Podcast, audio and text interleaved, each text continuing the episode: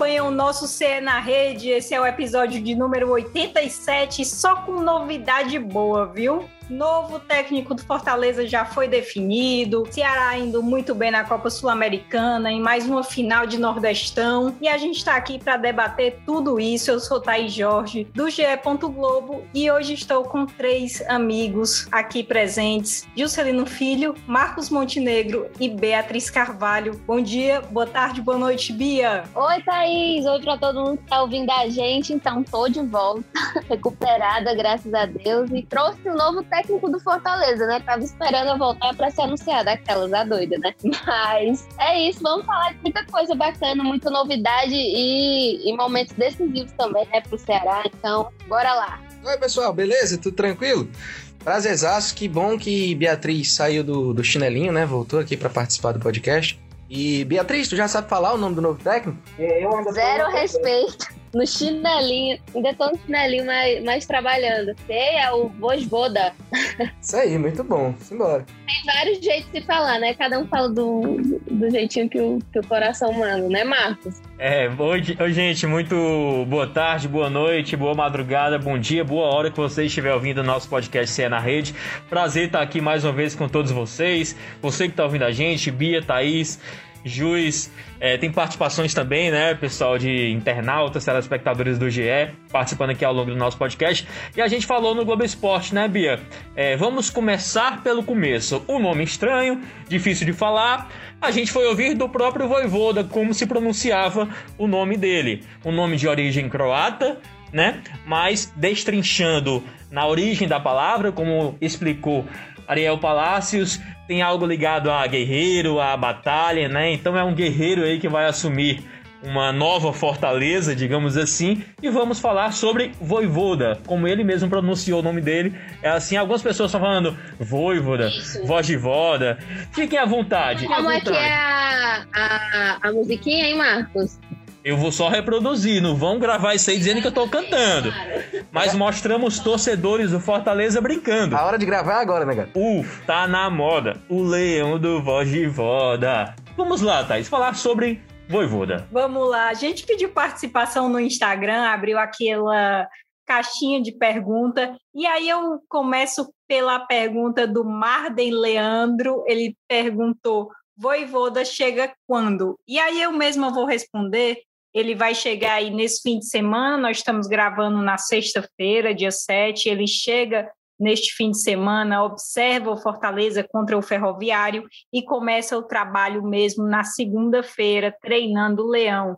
Agora eu já deixo aqui a primeira pergunta para Marcos Montenegro. Marquinho, principalmente do que a gente viu da atuação do Fortaleza contra o Pacajus foi uma atuação que me preocupou muito no sentido de que vai ter um trabalho muito grande, né, quando chegar a Marcos, principalmente para fazer essas peças renderem mais, né? Mas eu tenho eu tenho muito receio assim de pegar alguma avaliação desses jogos em que o interino comanda, desses jogos sem muito apelo, sabe? Porque mexe com muita coisa envolvida, mexe com psicológico, é, não tem muita motivação para o atleta, mas assim, é, eu prefiro não. É, eu escolho não ter medo da atuação do Fortaleza contra o Pacajus. Tudo bem, foi péssimo, tinha obrigação de vencer. Não dá para um time de Série A não vencer o Pacajus pelo campeonato estadual, mas eu prefiro não pegar isso como parâmetro, até porque era um time muito modificado. O Léo Porto quis dar minutagem a outros atletas que não vinham sendo muito utilizados, né?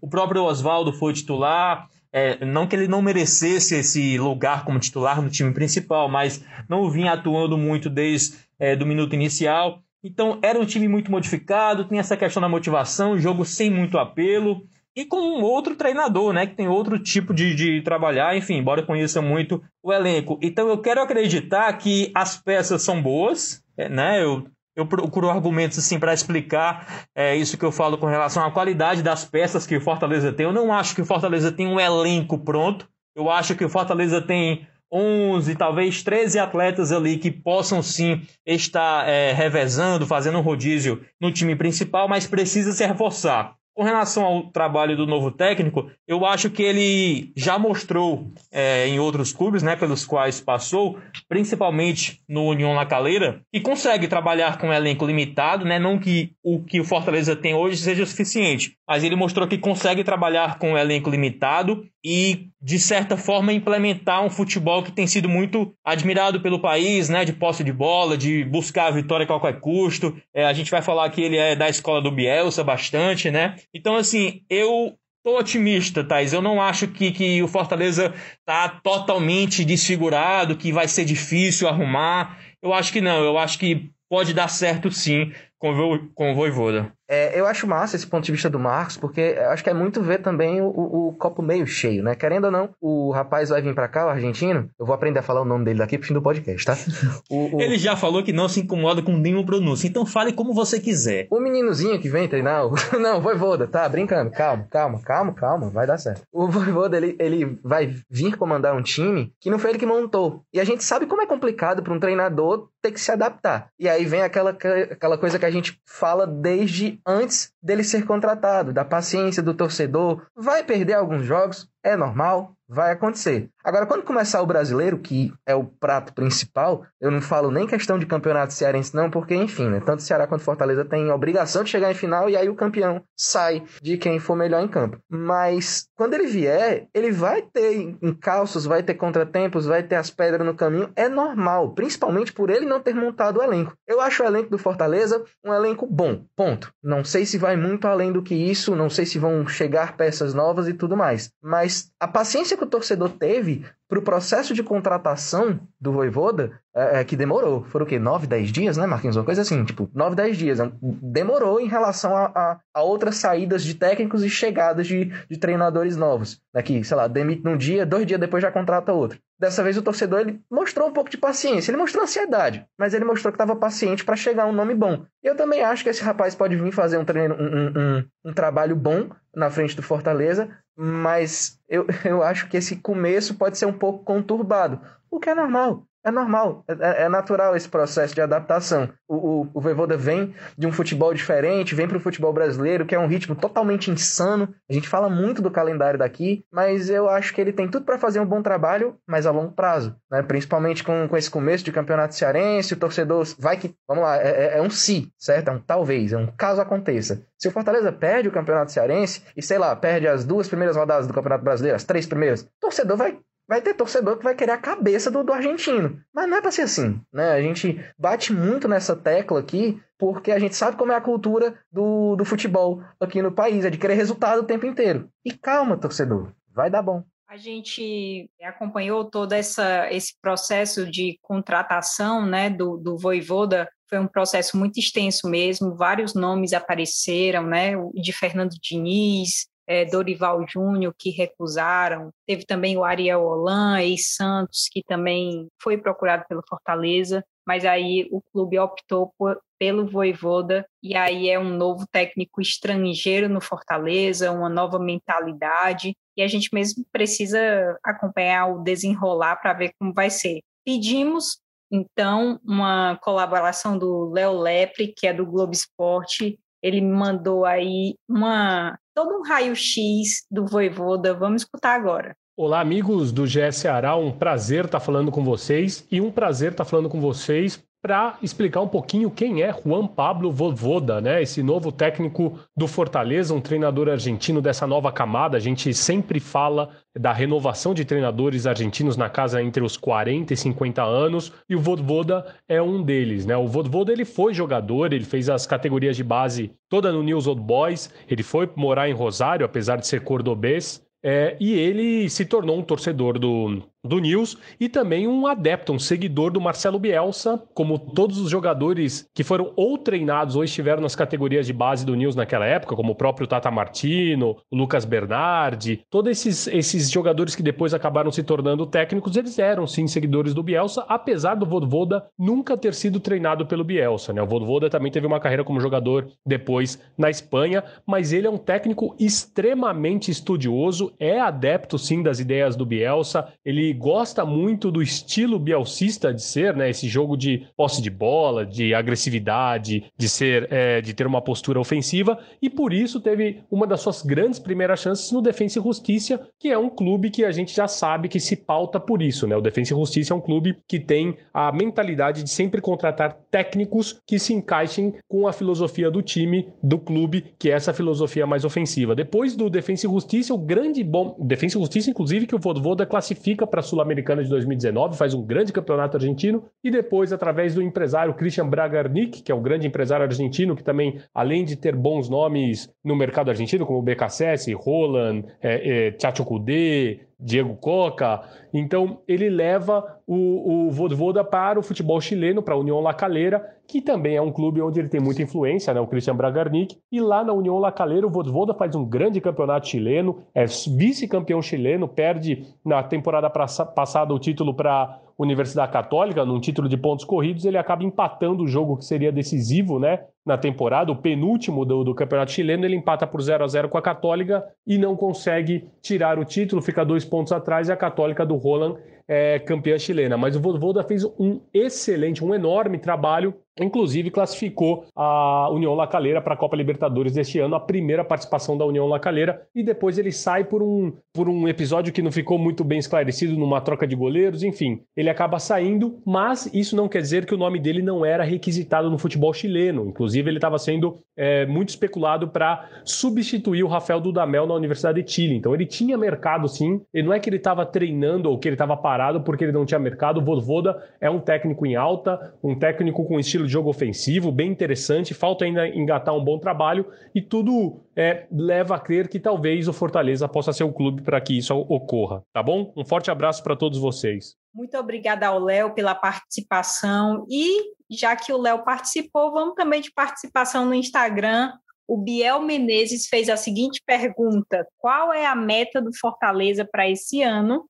E quais são as principais peças do Leão Beatriz Carvalho por favor, pode responder essa pergunta aí do, do Biel. Então, Biel e todo mundo que está ouvindo o podcast. É, o próprio Marcelo Paes falou né, na, na apresentação, do, na, na, no anúncio do novo técnico do Voivoda, é, comentou que realmente nesse ano a meta do Fortaleza é conseguir é, a participação em uma competição sul-americana. Claro que, que briga pela permanência na Série A, mas quer também esse, essa participação nessa competição que, enfim, ele falou competições sul-americanas, né? Então, sonha até com a Libertadores, mas acho que é mais provável que tente ali ficar, é, repetir aquele ano de 2019 que se classificou para a Sula de 2020, né? Então, é um projeto possível.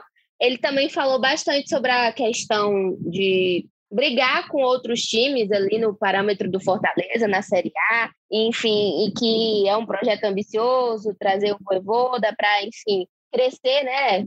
Enfim, ele é um técnico que está em ascensão, então ele tem essa oportunidade no Fortaleza é, para crescer no mercado brasileiro e também para trabalhar é, em outro futebol, né? E eu acho que vai ser muito interessante o trabalho dele aqui, eu, eu acredito muito nisso, é, principalmente pegando o último tópico que os meninos estavam falando, falando rapidinho sobre isso, no último jogo do Fortaleza, o Fortaleza não jogou bem, que foi aquele jogo pelo Campeonato Cearense contra o Pacaju. Inclusive, o Pacaju quase marcou. Todo mundo que estava acompanhando, inclusive a gente estava trocando mensagem, comentando sobre isso. Enfim, então acho que o, aquilo que o Juscelino falou é muito pontual, né? Que é a questão de, de ter tempo, de dar todo esse respaldo para ele poder trabalhar. Então, acho que, que vai precisar de muita paciência da torcida, até porque é um cara que está conhecendo agora o trabalho de Fortaleza, vai ter todo esse trabalho de observação, claro, muito estudo, mas que vai precisar desse tempo. O time precisa de uma grande mudança para começar essa Série A.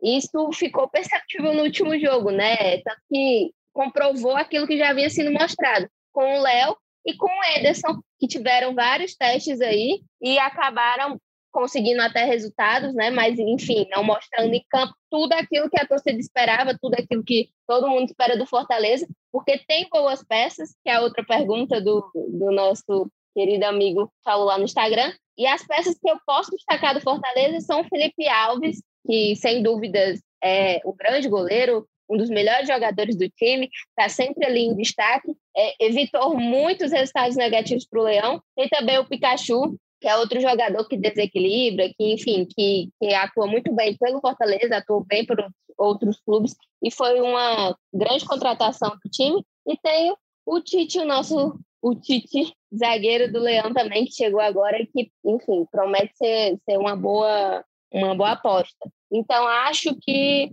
o Fortaleza tem sim as peças, mas que não consegue em campo colocar aquilo que, que tem que mostrar, né? Então, o Voivoda vai ter esse grande desafio para a Série A. Vai ter pouco tempo, né, relativamente, mas é, eu acho que foi admirável a, a espera é, da diretoria, né, que, que esperou esses dias aí e foi buscar no mercado sul-americano Inclusive, já que a gente está falando de peças, é possível que também chegue reforços, né? Ele que conhece o mercado sul-americano deve indicar algumas peças e o Marcelo Paes já disse que, se for preciso, vai contratar dois ou três nomes por aí. Então, acho que é isso. Marcos está pedindo a palavra. Mas antes de passar, eu só queria falar uma coisa. Eu acho também que, que alguns nomes que vinham se destacando muito no Fortaleza começaram a cair. Então, a gente espera também o ressurgimento, né? Como, como o Oswaldo, o Elton Paulista, que perdeu o gol no último jogo. Enfim, então, são muitas questões, né, Marcos? É, só para pegar o gancho aí que você falou é, sobre o fato dele se provar, né, Bia? Ter que se provar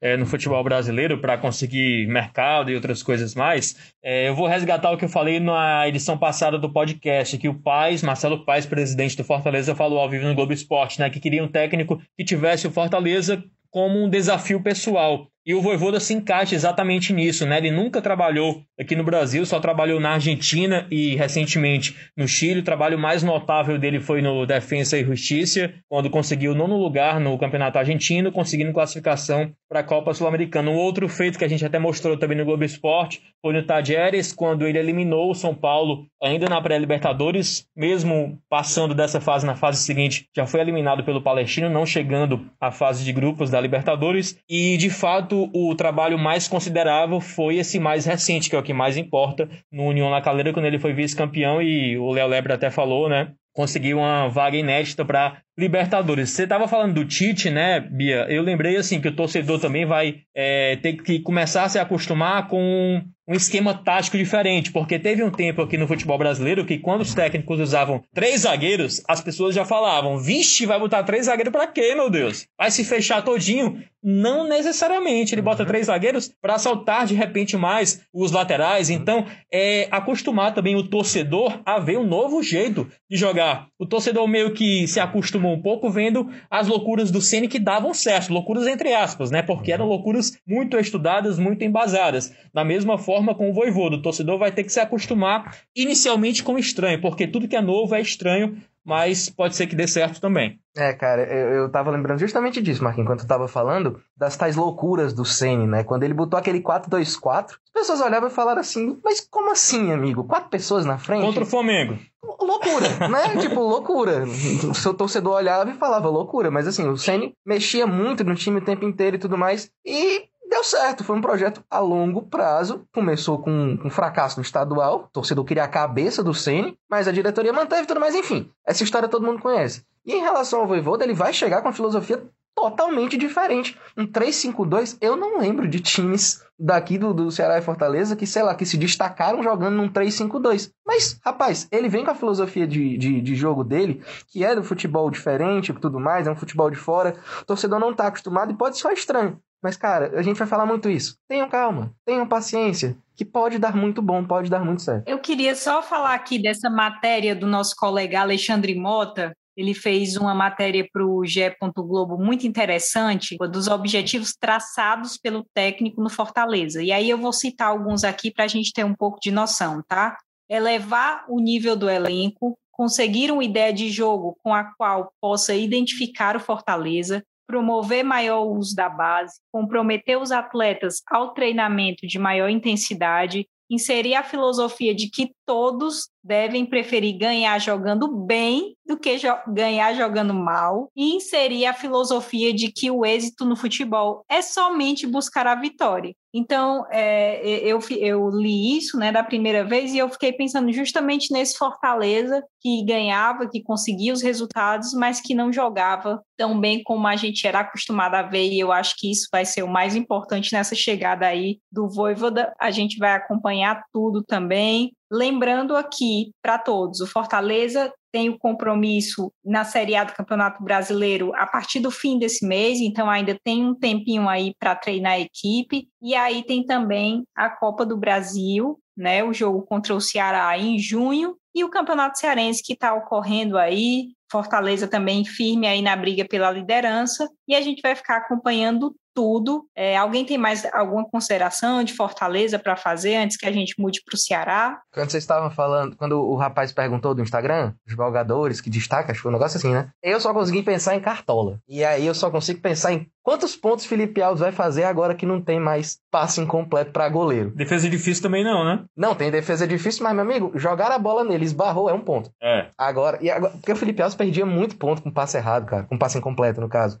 e agora não vai ter, ele perdia dois pontos todo jogo, 20 passes incompletos. Muito bom, agradecemos, Cássio Leitão. Obrigado por isso. Eu já tô com meu cartola feito, viu? Então, já tô com meu prozinho feito, então corram atrás aí. É... Fazer só um adendo aqui, Thaís. Vou levantar aqui uma questão que o Wellington Paulista cobra aquele pênalti sempre de uma forma muito emocionante, né? O Ceni sempre que o Wellington Paulista ia cobrar o pênalti, o Ceni virava a cara, não queria ver porque é de matar o coração de qualquer torcedor. Isso. Aí eu pergunto para você, torcedor do Fortaleza, o Wellington Paulista, que foi artilheiro do time nas duas últimas temporadas, mas vem começando a perder, né, com uma certa frequência, cobranças de pênalti. Você acha que ele deve mudar a cobrança de pênalti ou não? Numa discussão, num certo momento com ele, ele disse que não ia mudar porque tinha perdido um. Perdendo um, dois, três, vai mudar ou não vai? Fica no ar.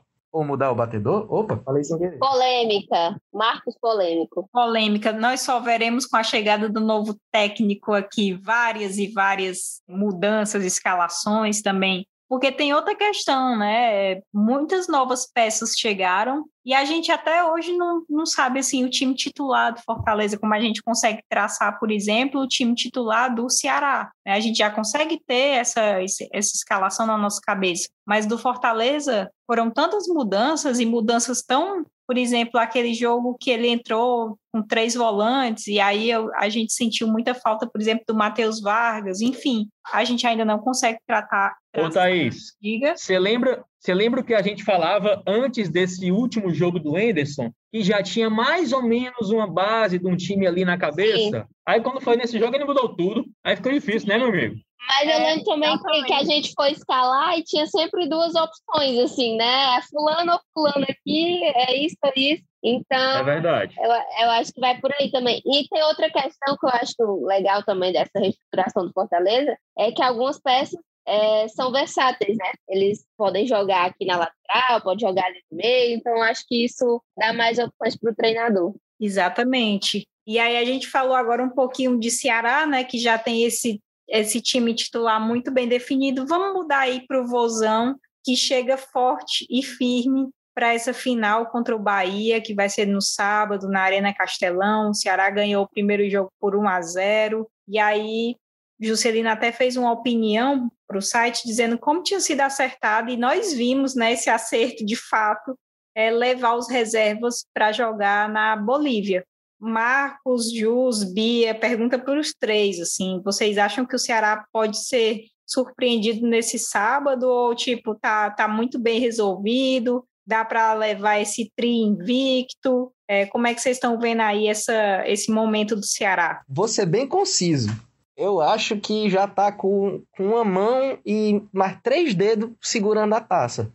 Acho que a possibilidade de dar ruim com o Ceará jogando bem do jeito que tá, jogando em casa, conhecendo o estádio, conhecendo os atalhos do campo, como a gente costuma falar, né? Contra um Bahia que, ok, o Bahia vai vir com tudo para cima. Ótimo. O Ceará joga muito bem no contra-ataque, o Ceará joga muito bem uh, uh, com, com, homens de velocidade pelos lados, Mendonça voando, Vina jogando bem também, enfim. Eu acho que a possibilidade de ser surpreendido ela existe, mas é muito miudinha, sabe? Muito pequenininha. Do teu tamanho, Thaís. Pra quem não sabe, a Thaís tem um metro e meio. Obrigada pela, pela consideração. Marcos Montenegro.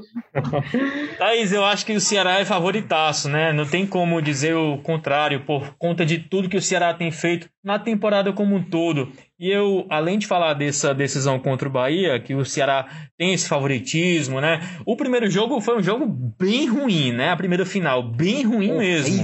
Tanto é que o gol saiu numa cobrança de falta com bola desviada na barreira do Jael. Então, assim, qualidade mesmo foi aquela final bem brigada no meu campo e tal, com expulsões. Acredito que o segundo jogo também não seja tão bom assim. Mas ainda assim o Ceará prevalece em força de marcação e em homens que podem decidir dentro de campo. E eu queria também falar sobre o que vocês citaram é, da Sul-Americana, né? Porque o fato de o Guto colocar o time que colocou contra o Bolívar em La Paz mostra, além da ousadia, além do planejamento, além da confiança que o Guto depositou em cada atleta, pessoal da base, além de todos esses fatores que já estamos falando faz alguns dias, eu acho que é legal também a gente mostrar o quanto a diretoria confiou no Guto e confia no Guto. Né? E não é à toa que o Guto tem conquistado tudo que tem conquistado e feito no Ceará. Já tem um trabalho longevo no Ceará, e isso dá muito crédito, mas ele fazer o que ele fez quarta-feira, gente, não é para muitas pessoas, não. Ele podia poupar um atleta ou outro, vindo ali e tal, Richard, mas fazer o que ele fez tem que ter o respaldo de muita gente dentro do clube. Inclusive do elenco. Inclusive do elenco. E foi muito legal o que aconteceu em La Paz e a gente vai ver esse planejamento se consolidando justamente nesse sábado com um possível título. Então mostra aí o quanto é, esse trabalho envolvendo todos os setores, desde a fisiologia, nutrição, é, até o, o futebol em campo jogado, é importante. Eu acho que é isso, Thaís. O Ceará tem sim tudo para conquistar esse título. Ah, o Bahia jogou pela Sul-Americana, né? No meio da semana enfrentou o Independente e não foi nada bem, viu? Saiu atrás no placar, 2 a 0 aí correu atrás para empatar. No final, Gilberto com a chance de virar o jogo e ganhar o jogo, perder um pênalti. Então o Bahia vem abalado um pouco psicologicamente, além de ter a desvantagem por conta da primeira derrota. E o Independiente estava desfocado também, né? Pela questão da, da Covid, da galera, e teve todo uma pressão psicológica, né? Porque teve cancela jogo, volta jogo, mas enfim. Falando de Ceará, eu queria só falar uma coisa, Thaís, rapidinho, claro. que, Não, que era complementando, complementando um pouco isso que o Marcos estava falando, eu acho legal também, porque a gente acaba. A gente sabe qual é o time titular do, do Ceará, a gente falou isso aqui, inclusive, é, mas acaba citando todo mundo do elenco, né? Porque todo mundo tem uma participação muito relevante. E nessa questão da, da Sul-Americana e do uso de outros jogadores, também teve muito respaldo no uso de jogadores da base, né? Como é o caso do Buiu. Então, acho que o Rick também, né? Então, acho que o trabalho do Guto vem sendo muito notável. Sempre falo isso, mas vale repetir também pela administração do elenco, né? Essa, essa mudança, enfim e, e dar chances para todo mundo. Eu ia falar justamente sobre isso, né? Porque na semifinal teve aquela grande questão do Gabriel Dias, né? É, aquela expulsão e tal, então muita gente ficou pensando que o Marlon ia ser o, o improvisado ali, mas acabou que o Buiu entrou, entrou bem nos dois jogos, né? Na Copa do Nordeste e também na Sul-Americana. Então, é, ontem a gente estava fazendo o jogo do Ceará contra o Crato e eu fiquei pensando, minha Nossa Senhora, né? O Ceará agora tem três times revezando assim, e isso é um planejamento muito, muito louco, né? Tanto é que vamos lá para o Instagram. Gustavo Santos comentou lá na, na nossa caixa de perguntas, ele deixou um comentário. Vozão é o único time brasileiro a não tomar gol na altitude. Tem que respeitar o Vozão. E é justamente isso, né, gente? algo que não tinha ocorrido ainda com times brasileiros, destacar a partidaça que fez o João Ricardo, defendeu muito também, os zagueiros foram muito seguros, Charles também ali passando muita segurança, Marlon também, teve aquele pecado que foi o pênalti do Jael, aquela bola na trave do Kleber, é, fazendo um panorama bem rápido da partida para quem não assistiu, o Ceará teve mais chances até de trazer a vitória, mas um ponto importantíssimo é o líder do grupo C, né, meu povo? Então, não é pouca coisa não, né? E além desse fato de o time não levar gol na Bolívia, Thaís, é legal a gente pontuar também que já são desde a derrota do Ceará para o Ferroviário, já são 14 jogos de invencibilidade,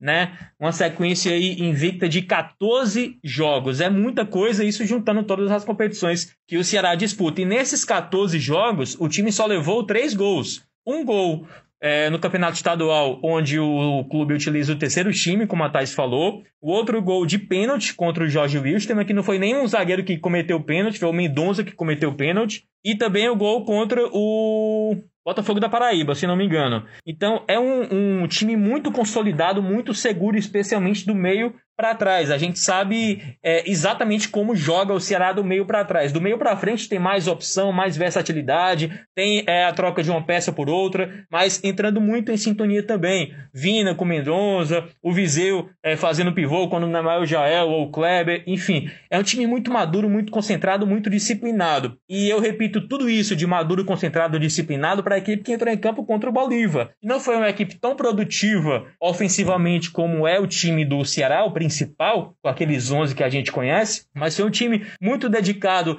é, na formação tática para anular as opções do Bolívar, muito é, entregue à marcação, anulando bola lo bolas longas, que o Guto tanto falou, bolas rápidas por causa da altitude. Então é um, um Ceará que tem uma cara independentemente das peças que vão a campo. E quando as peças que vão a campo são aquelas que essencialmente trouxeram o, todos os resultados importantes do Ceará, a gente sabe o que esperar desse time exatamente, né? É, se eu sou torcedor e às vésperas de uma final de campeonato, eu vou ouvir um podcast e aí tá todo mundo falando que meu time é favorito, meu time vai ganhar, que ele, ele é favoritaço, que tem um elenco melhor. Eu ia olhar para esse povo e ia falar assim: meu povo, vamos lascar vocês, vamos deixar de zicar meu time, pelo amor de Deus. E aí, torcedor, quero abrir esse espaço só pra dizer assim: não é zica não, não é zica não, que a gente tá falando aqui é tudo baseado em fato e não à toa o Ceará está jogando muito bem, sim. Ano passado foi uma temporada, aliás, temporada passada foi espetacular espetacular. Por isso que nessa dar continuidade é muito difícil. A gente sabe que chegar no, no topo é complicado, mas se manter lá em cima é muito mais. E aí, assim, o Ceará tá jogando de fato muito bem, o elenco tá muito redondo, é, é, tá tudo dando certo. Cara, não é zicar o teu time, não. Calma, não é zicar o time. É realmente pegar todos esses fatos, trazer para vocês e falar assim: a possibilidade de dar bom é realmente muito alta. A gente sabe como é que é futebol, e aí eu não tô sendo negativo agora. A gente sabe como é que é futebol, pode ter surpresa, ok, beleza. O pessoal pode entrar com, lá, com a fininha lá na hora do jogo e não dá certo. Mas é, é, não é zica. Eu acho que a gente tá realmente colocando o Ceará como favorito, porque de fato ele é, entendeu? E chegar em mais uma vez, em mais um final, podendo ser é, é, pela terceira vez campeão da Copa do Nordeste, pela terceira vez invicto, qual música ele pediria, Marquinhos? não sei. Mas, enfim, é só isso. É só esse momento para defender a gente aqui, porque eu acho que vão bater um pouquinho na gente. Mas, enfim. Rapaz, eu não vou mentir para vocês, não. Eu acho muito engraçado quando a gente coloca as coisas lá no, no, no Instagram, né? E aí os torcedores começam a a comentar, sai daí, zica no meu time, não sei o quê. Teve uma postagem que eu acho que meio que viralizou por conta disso, né? Porque o Globo Esporte já tinha dito alguma coisa que, tipo assim, o, o Bahia era... Foi a charge, foi a charge. É, o Ceará era meio que, que pai do Bahia, aí pronto, rapaz, foi, foi uma coisa... Eu fiquei com medo naquele dia. naquele dia, eu confesso que bateu na barriga também. Teve um TR icônico que Vinícius Paleta, saudade, tweetou alguma coisa tipo assim: ah, o, o time tal tá não sei quantos minutos sem levar um gol. Em seguida veio o gol do time. Então foi, foi muito engraçado essa também, e viralizou também. Coisas que viralizam, né? Mas assim, é, só para tirar o nosso da reta, né, para não dizer que a gente é o culpado por uma possível derrota que possa vir a acontecer para o Ceará, quanto mais jogos o time passar sem perder, mais ele pode estar perto da derrota, né? Hum. Uma hora a derrota vai vir, então a culpa não é nossa, tá, gente? A gente nem entra em campo. a gente nem entra em campo, nem vem. E lembrando que no fim de semana vai ser puxado, viu? Juscelino, Bia, Marquinhos, quem tiver aí no, no GE. Globo, a gente vai ter essa final entre Ceará e Bahia às quatro da tarde do sábado. Então, nosso TR abre sempre uma hora antes, é bom todo mundo ficar ligado. A gente tem no mesmo dia Fortaleza e Ferroviário, é, às nove da noite no Castelão. Nosso TR abre meia hora antes também, tá? Esse clássico. E também no domingo, é, teremos Calcaia e Ceará às quatro da tarde. O nosso TR abre às três e meia da tarde. A gente está acompanhando tudo isso, tem a tabela, enfim, os TRs, apresentações de jogos. Então, mesmo nessa maratona aí do Ceará, a gente está indo junto também do time, do, do, Fortaleza também.